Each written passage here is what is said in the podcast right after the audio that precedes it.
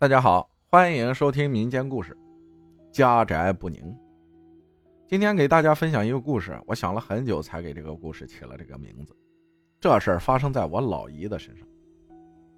老姨在两年前认识的老姨夫，家里人都不同意，因为老姨夫混过黑社会，有过黑历史。老爷觉得老姨夫不是个可以过日子的人，就不同意。老姨和家里闹掰了。去年冬天，老姨就怀孕了，这可把家里人愁坏了。老爷没办法，只能同意。又一番折腾后，他们俩结婚了。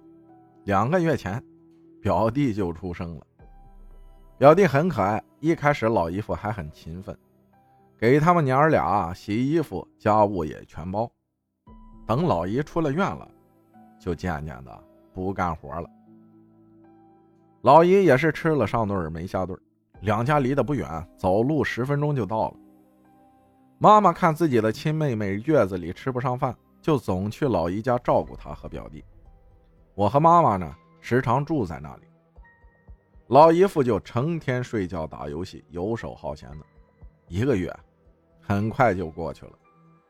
在老姨出月子的那天下午，妈妈出去了，我在那里看着表弟。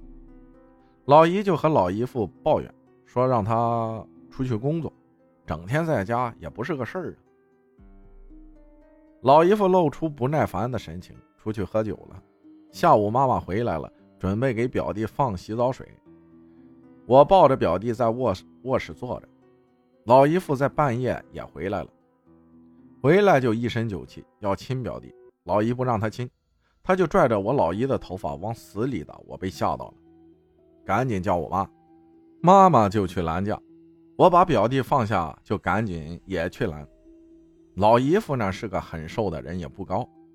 按理说妈妈拦不住也合理，老姨夫毕竟是个男的。可是我也去拦，也拦不住。我虽然是个女生，但是一米八一的身高，一百六十斤，力气也大，再加上妈妈，怎么也能把他拉下来。可是当我的拳头轮到他身上招呼时，他就像感觉不到疼似的，我挠他、咬他、扇他耳光，往他下半身招呼，他也不松手。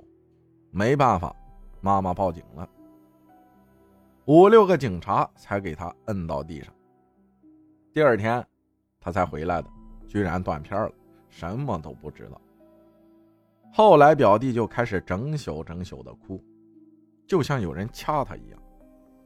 因为经常听浩哥的故事。我就觉得表弟这是被啥跟上，就把表弟抱过来，一边拍一边念叨，骂道：“他妈的，别缠着我弟弟！要是给我整急眼了，我让你再死一次！”就这样，弟弟在我的骂声中不哭了，只是总盯着一个地方看。我试图挡上他的视线，他就哭。我又开始哄，我看他睡着了。就回家了，但是当我走了没多久，就又开始哭了。哭的虽然没有以前厉害，但是我姥爷一哄他就好了，但就是不睡觉，睡着也总像被人吓到一样，机灵机灵的。后来妈妈就找人看看，说是那天老姨夫带回来了个女鬼，横死的，附在了我老姨夫身上，他总是吓唬我表弟，而且风水也不太好。给了妈妈两个符，妈妈就去十字路口烧了，又烧了些金元宝、纸钱啥的。再后来，表弟就搬去我家里了。说来也怪，搬到我家，他就不经常哭了，而且睡觉也比以前安稳多了。我不知道老姨夫到底是不是真的因为那个女鬼才打我老姨的，只是他在来我家的时候，我就把我削碳铅的美工刀握在手里。心想，只要他再打我老姨，我就捅他。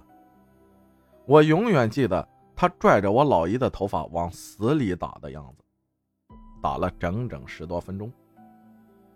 这个故事啊，不是吓人，但是我也劝各位男听友们，无论什么时候啊，别家暴。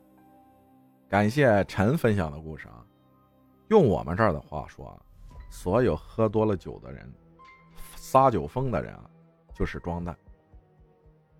感谢大家的收听，我是阿浩，咱们下期再见。